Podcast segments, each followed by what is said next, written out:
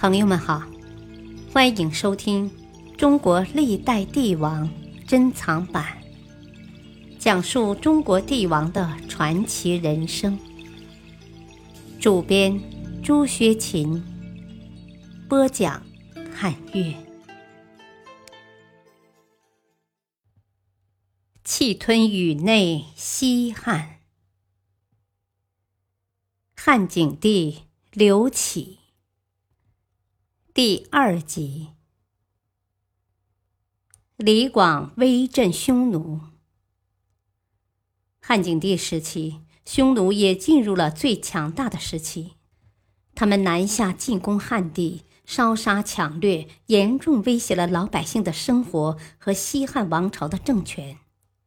但这时的汉朝虽然社会经济有了恢复和发展，彻底消灭匈奴依然不太可能。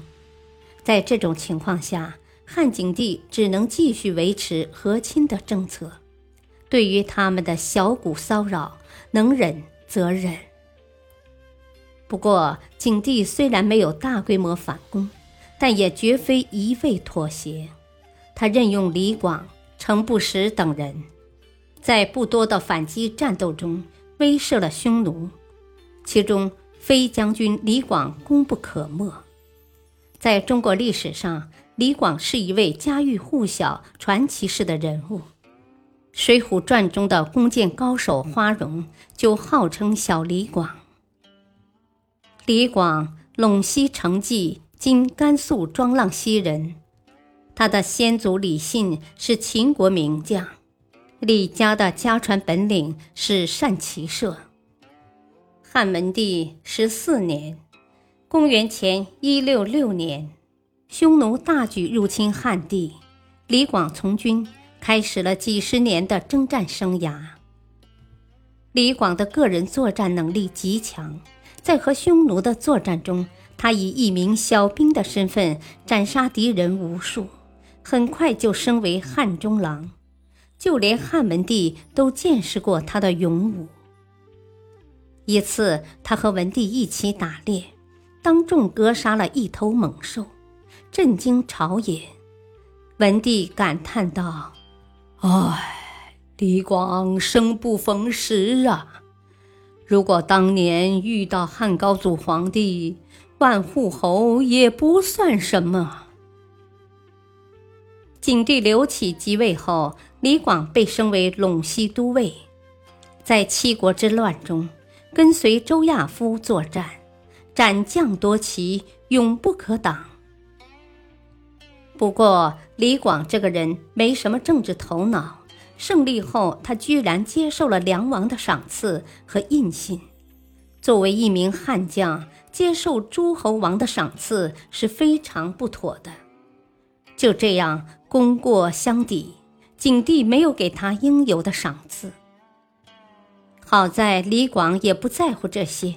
他只喜欢打仗，于是他上书请求景帝任命自己担任上古太守，直接和匈奴交锋。景帝答应了。在接下来的日子，李广历任上郡、陇西、北地、雁门、代郡、云中等地区的太守，在边界的各个位置上与匈奴作战。每到一处，李广都是凶悍不已。最后，匈奴士兵只要一看见李广的旗帜就头疼，都盼着他早点离任。当他的离任消息一传出来，本地的匈奴都弹冠相庆，举杯痛饮。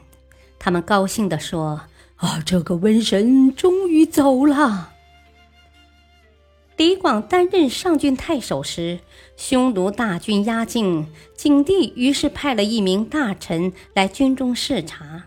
这个大臣平时喜欢舞刀弄枪，善于骑射，自称是长安第一高手。这天，大臣带着十几个人在外面游逛，结果遇到三个匈奴人，他自认为人多，于是虚荣心膨胀，上前挑衅。谁知三个匈奴人武艺高强，箭无虚发，将他的十几个手下全部射伤了。这位大臣气急败坏地跑回来，跟李广一说，李广顿时高兴起来。哦，他们肯定是传说中的匈奴射箭高手啊，叫射雕儿。说完，李广带了一百多人去追击那三名匈奴人。李广亲自动手射杀两人，生擒一人。经过询问，果然是射雕儿。